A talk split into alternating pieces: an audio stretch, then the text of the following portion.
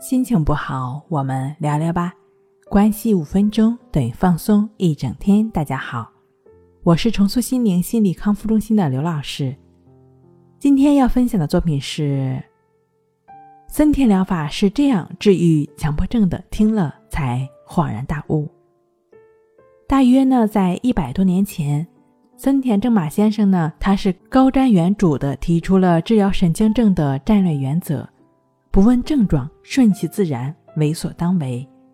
森田先生在传达强迫症治疗的这个过程中，也许是道可道，非常道这些道理只可意会，不可言传，但并没有详细的操作程序。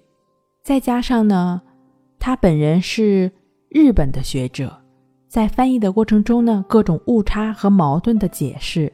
不可避免的导致人们去随心所欲的理解森田疗法，在实际的操作过程中，就会存在着许多的误区。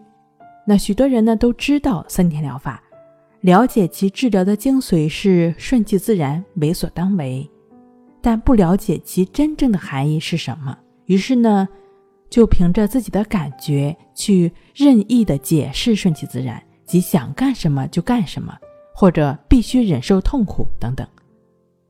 患者希望通过顺其自然消除自己的症状，结果顺其自然并没有治好自己的病，反而导致做任何事都想着是不是符合顺其自然。那顺其自然呢，就变成了自己的心病，于是就认为森田疗法不管用。还有的患者呢，甚至认为医生应该采取传统的森田疗法，四个阶段：绝对卧床期、轻工作期、重工作期、生活训练期。如果说不按照这些方法去办的，就不是真正的森田疗法。试想一下，在这样一个快节奏的生活中，这种传统的方式是否行得通呢？答案是否定的。森田疗法的顺其自然。为所当为的思想是让我们与任何出现的感觉都保持同在，都与时刻的当下保持同在的过程，而并不是说主动的去忍受痛苦，去忍受什么，去感受什么，就只是与实实在在的当下同在的过程。为了方便广大强迫症患者更好的理解顺其自然，能够。踏踏实实的做到为所当为，重塑心灵心理康复中心的李洪福老师就将顺其自然的思想演变成实操性的练习方法——意志法。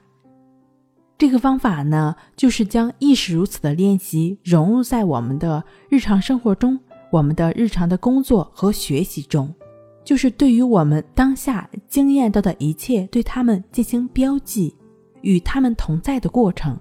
也就是说，来不断的反映当下的过程，当下一定是平和的，时刻在当下的过程，也就没有再去纠缠，心也就没有再去打结，那我们就能安然的生活了。